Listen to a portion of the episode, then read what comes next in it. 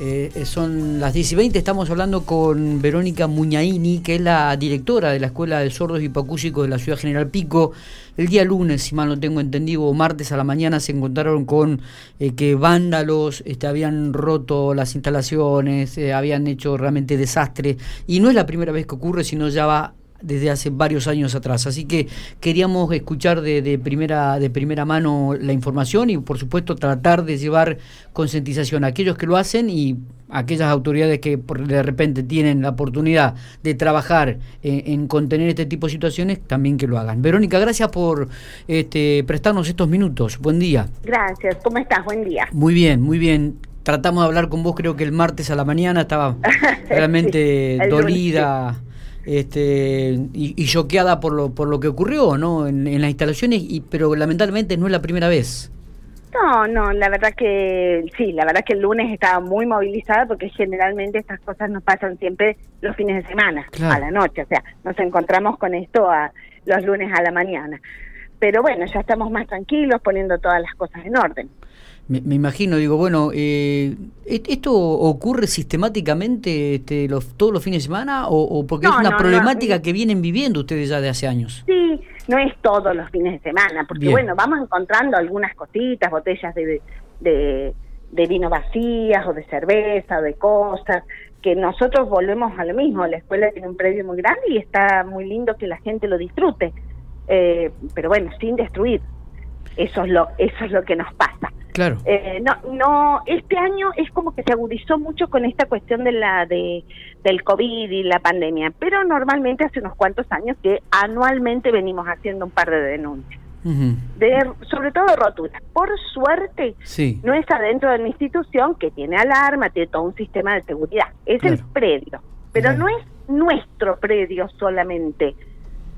La escuela está geográficamente puesta en, en los mini hogares y también las chicas de desarrollo social y también van sufriendo actos de vandalismo. Es el lugar que es muy oscuro. Claro, claro. ¿Y, y no hay eh, o no se maneja ningún tipo de alternativa como para eh, dar una mayor iluminación, cámaras de seguridad externa como para tener otro tipo de registros? Eh, mira, nosotros el ministerio nos va proveyendo todas estas cosas. El problema es que van las van rompiendo. Ah, ¿Entendés? Nosotros, eh, la directora anterior había puesto cámaras de seguridad, que se hizo cargo Ministerio de Educación para pagarlas y todo lo demás. Eh, eran cinco cámaras. La primera vez rompieron dos y la otra vez robaron las otras tres. el año pasado me proveyeron a mí de una, de una luminaria grande, las han terminado rompiendo a cascotazos.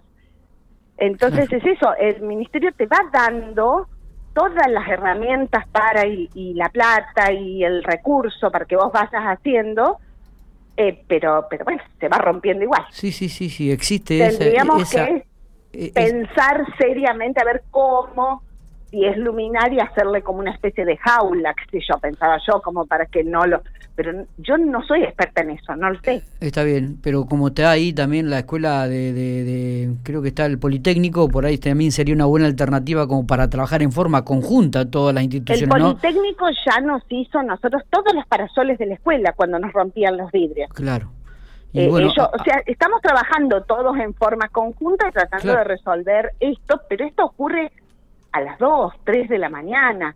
Entonces, yo, la gente que trabaja en estas instituciones y en estos lugares, estamos todos descansando en nuestras casas. No, totalmente, pero además también resulta un poco indignante, porque como vos decís, se le pone el esfuerzo, se cuida las instalaciones, se agregan eh, elementos para mejorar la actividad, para mejorar el control y de repente gente inadaptada este, va y hace estragos o rompe luminarias o mm. rompe las cámaras de seguridad con el costo que tienen este, y no cuidan un poco las instalaciones de, una institución que, que, brinda un gran servicio y, y, de un predio que supuestamente tendría que también tener una cierta protección.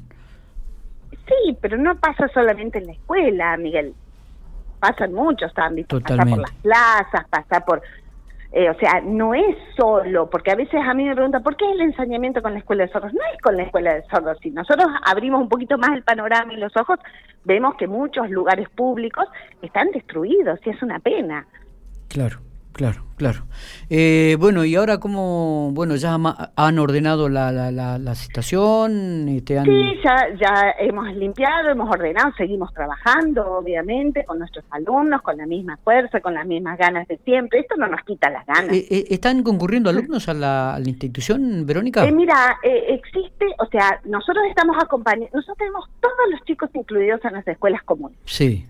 Entonces, eh, en la normalidad, los chicos vienen en contraturno a recibir todo lo que sea estimulación del lenguaje, habilitación auditiva y todo eso. Bien. Em, nosotros estamos acompañando a aquellos chicos que han vuelto a la presencialidad y algunos, muy poquitos, están viniendo en contraturno algo que se llama PAF, se llama Proyecto de Aprendizaje Focalizado, donde eh, si el alumno necesita algo en especial, se hace un proyecto para que él pueda venir a la presencialidad. Y tenemos algunos trabajando así. ¿Qué cantidad de alumnos tiene la institución actualmente? Nosotros recordad que cubrimos toda zona norte, no solo Pico. Así que un poquito más de 50 son los chicos, desde salita de cuatro hasta eh, terminar el secundario o adultos también.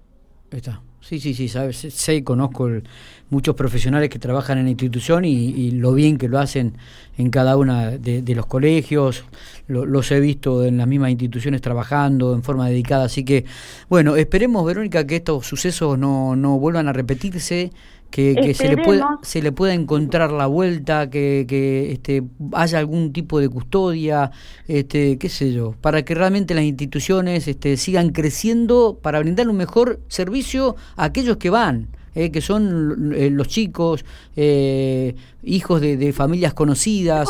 este... Miguel, Miguel, nadie está exento de necesitar de nuestra institución. Totalmente. Ojalá no, pero esto es de todos, ¿eh? Exactamente. No es ni mi escuela, ni es la escuela de los chicos, es la escuela de todos. Exactamente. Y todos debemos cuidarla. Y entre todos debemos cuidarla.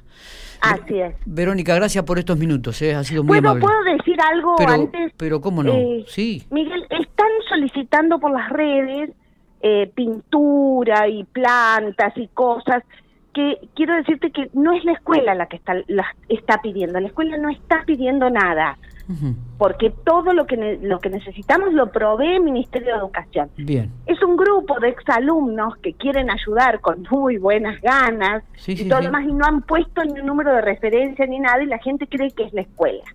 Bien, bueno, la escuela no está solicitando nada. Vale aclarar, vale aclarar eh, que esto es una iniciativa de un grupo de alumnos, no de la institución. De ex alumnos, de chicos de grandes, pero la institución no. Perfecto, muy bien. Muy bien, Verónica. Bueno, muchísimas gracias, Miguel. No, por favor, gracias a vos. Que tengan un lindo día. Igualmente.